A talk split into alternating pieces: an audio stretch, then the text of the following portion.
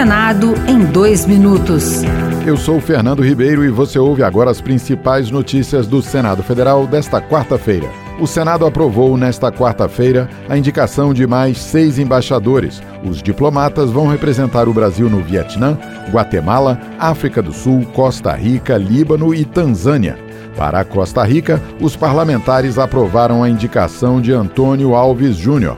O relator, senador Chico Rodrigues, do União de Roraima, pediu que o novo embaixador aprimore a ponte com os costarriquenhos. Esperamos que ele, na verdade, faça essa ponte com a Costa Rica, eles que são expertos em conservação de floresta, para que os países amazônicos também tenham, participem de viagens, visitas, né, para facilitar, inclusive, essas informações de como eles fazem isso com extrema maestria. A equipe de transição deve estabelecer o prazo de quatro anos para que as despesas do Auxílio Brasil fiquem fora do teto mas aliados do novo governo querem manter o valor de 175 bilhões.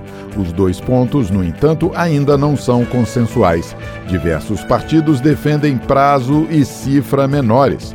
O vice-líder do governo Bolsonaro, o senador Carlos Viana, do PL de Minas Gerais, reafirmou que o único consenso é liberar 50 bilhões para a manutenção do Auxílio Brasil de 600 reais. Nós esperávamos para o próximo governo criar uma janela no excesso de arrecadação para completar os 600 reais. Eles estão usando essa janela para gerar mais dinheiro para despesa, 6% da arrecadação extra do ano anterior. Isso vai desequilibrando o tesouro.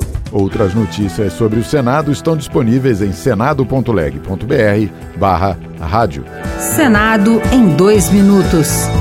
Uma produção Rádio Senado.